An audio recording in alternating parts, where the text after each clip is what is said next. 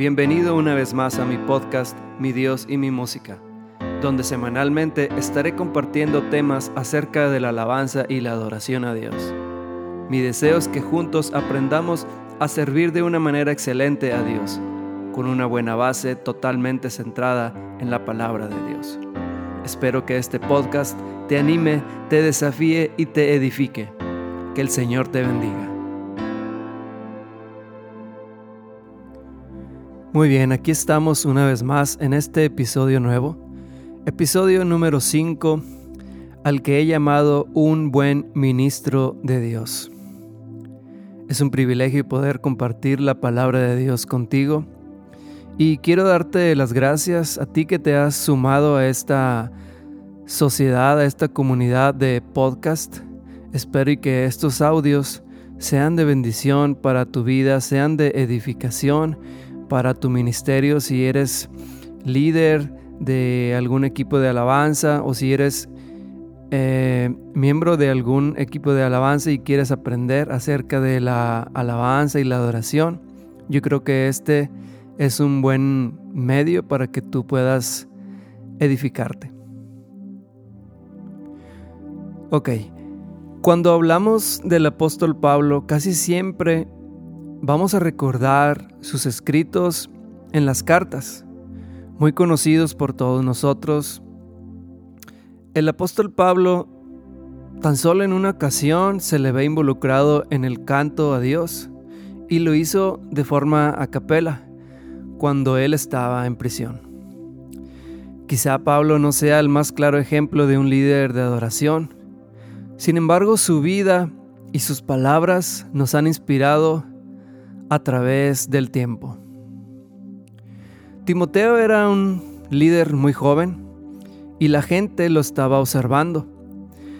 Por lo que Pablo sabiamente le encarga en 1 de Timoteo 4:12 y le dice, Ninguno tenga en poco tu juventud, sino sé ejemplo de los creyentes en palabra, conducta, amor, fe y pureza. Nosotros como líderes y como ministros de Dios llevamos a la iglesia a tener momentos de adoración, pero tanto la iglesia como el mundo a nuestro alrededor nos están observando. Es de vital importancia que seamos ministros aprobados, primeramente por Dios y también por los que nos observan. Como Timoteo debemos ser ejemplo a los creyentes en palabra, en conducta, en amor, en fe y en pureza. Ahora quiero que analicemos a detalle cada uno de estos ejemplos, cada uno de estas palabras que le, que le encargó el apóstol Pablo. Número uno, en palabra. Cada vez que declaramos algo, ya sea en la iglesia o en nuestra vida cotidiana, en nuestras sociedades, tiene un gran efecto en las personas, ya sea para bien o para mal. Muchas veces pasamos, tiempo escribiendo o publicando en las redes sociales cosas con muy escaso contenido bíblico e incluso en algunas ocasiones contrario a lo que dice la palabra. Ahora, la Biblia dice en Santiago 3:9 que de nuestra misma boca sale bendición y maldición. También nuestro Señor Jesucristo dice en Mateo 12:36, mas yo os digo que toda palabra ociosa que hablen los hombres, de ella darán cuenta en el día del juicio. Por eso debemos establecer un ejemplo para otros en lo que hablamos, en lo que declaramos. Ahora, cuando cantamos, estamos compartiendo la palabra de Dios. Y sabemos que la palabra de Dios es viva y es eficaz. Más cortante que toda espada de dos filos y penetra hasta partir el alma y el espíritu. Así que en el canto se declara buena palabra. Pero aparte de eso, debemos también declarar en nuestras demás sociedades la palabra de Dios. Porque de la abundancia del corazón habla la boca. Pero si nuestra boca está declarando cosas negativas, palabras ofensivas e incluso maldiciones, pues no estamos siendo ministros ejemplares en palabra. Y ahí le estamos fallando a nuestro Señor Jesucristo. Número 2. En conducta. No solo los cantos definen nuestra adoración, sino nuestra vida. Por lo tanto, si nuestro matrimonio está en crisis, si nuestros hijos están en rebelión, si tú te entretienes más viendo videos indebidos o de poco contenido de edificación, si te enojas fácilmente, si hablas con palabras deshonestas o si estás practicando algún otro pecado o conducta inapropiada, pues no estás teniendo buena conducta. Las personas a tu alrededor ven tu conducta, dentro y fuera de la iglesia. Si al ministrar dices cosas positivas o de edificación, pero fuera de la iglesia hablas malas palabras, Dios no respaldará tu ministerio. Dice Proverbios 28:13, el que encubre sus pecados no prosperará, mas el que los confiesa y se aparta alcanzará misericordia. Tenemos que confesar a nuestro Señor los pecados que cometemos. Cuando oramos tenemos que confesarle al Señor las ofensas, los pecados que hemos cometido y también apartarnos de ellos, obviamente. Solo así tendremos una conducta que agrade a nuestro Señor y también a los demás. Número 3. En amor. Eh, quiero que entendamos que nuestro amor es fugaz, nuestro amor se acaba muy rápidamente. Nuestro amor es condicional porque condiciona a las personas. Si tú me das amor, yo te doy amor. Cosas como esa. Nuestro amor es egoísta.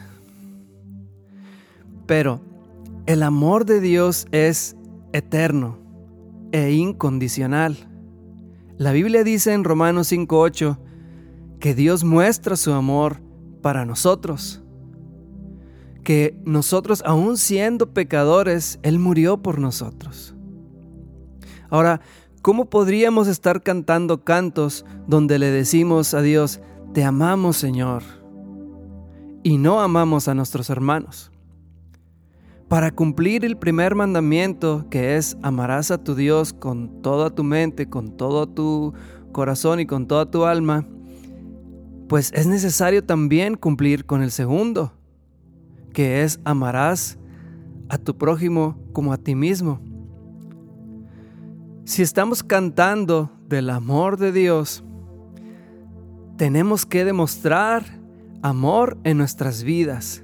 Tenemos que compartir ese amor que fluye de Dios, ese mismo amor que nuestro Señor Jesucristo mostró en la cruz del Calvario al morir por nosotros.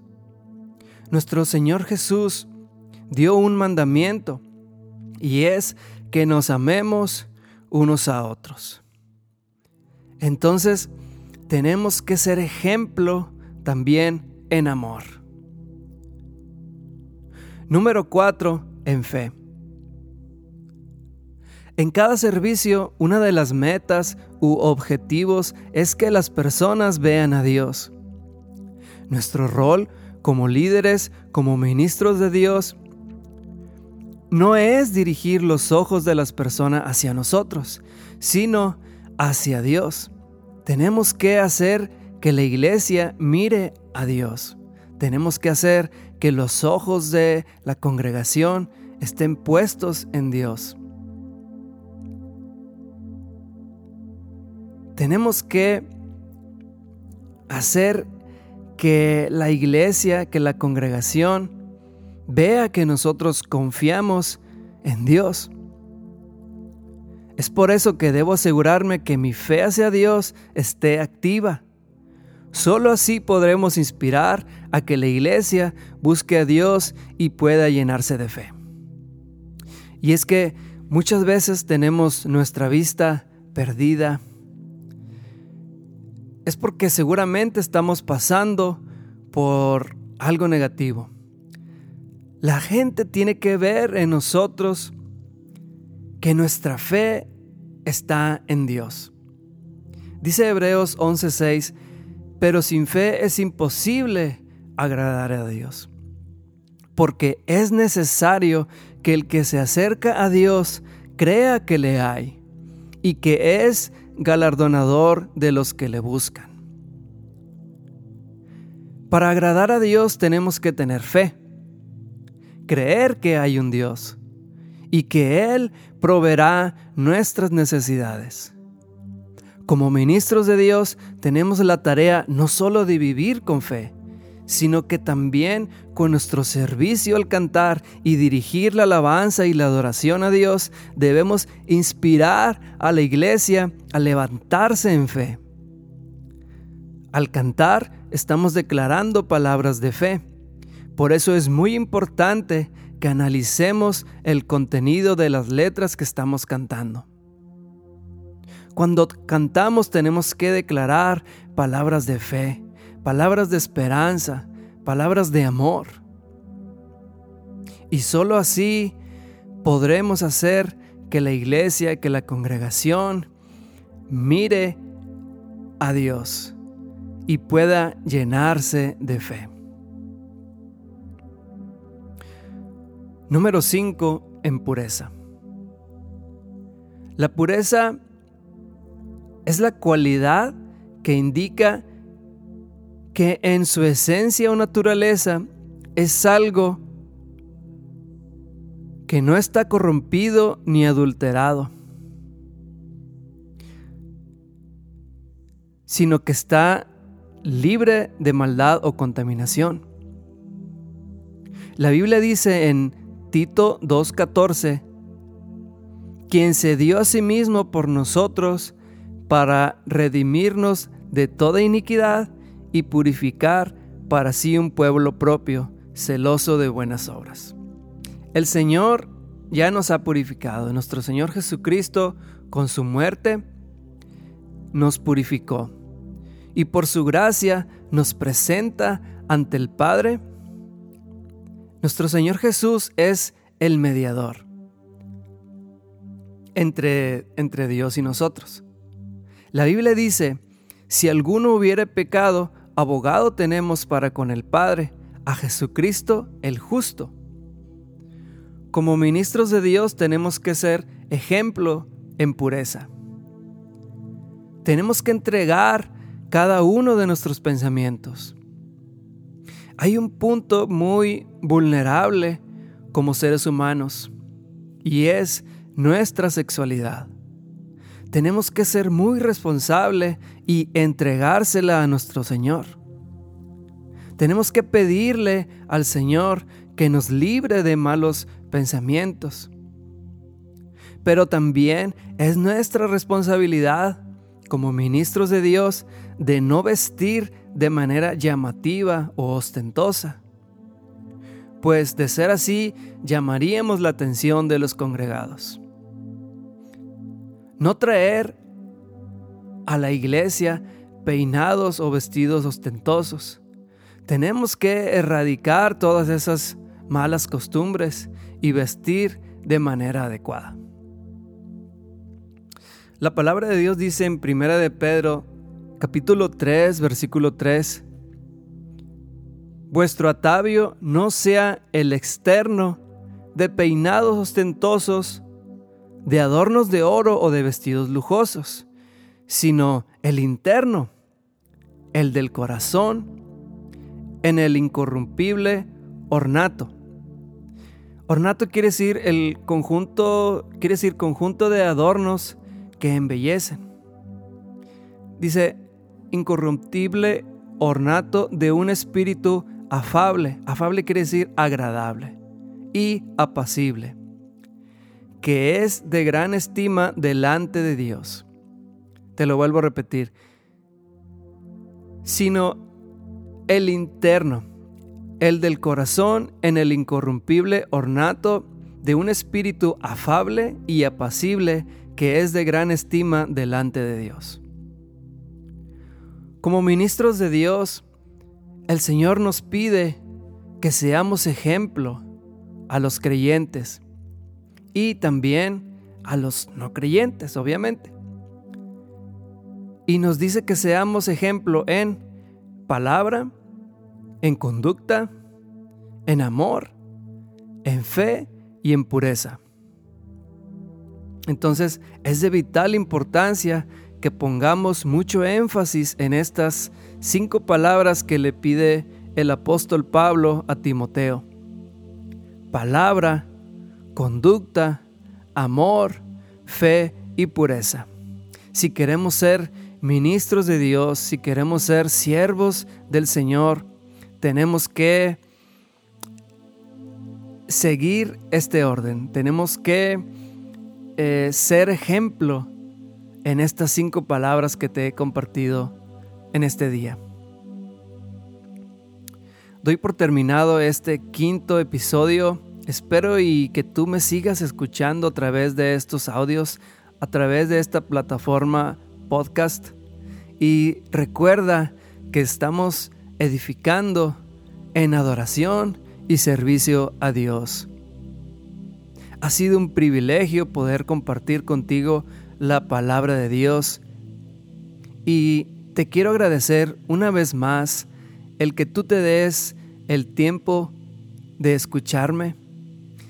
Si tienes por ahí algún comentario acerca de lo que he estado, de los temas que he estado compartiendo, tú me puedes escribir eh, en mi Facebook o en mi Instagram si tú lo tienes.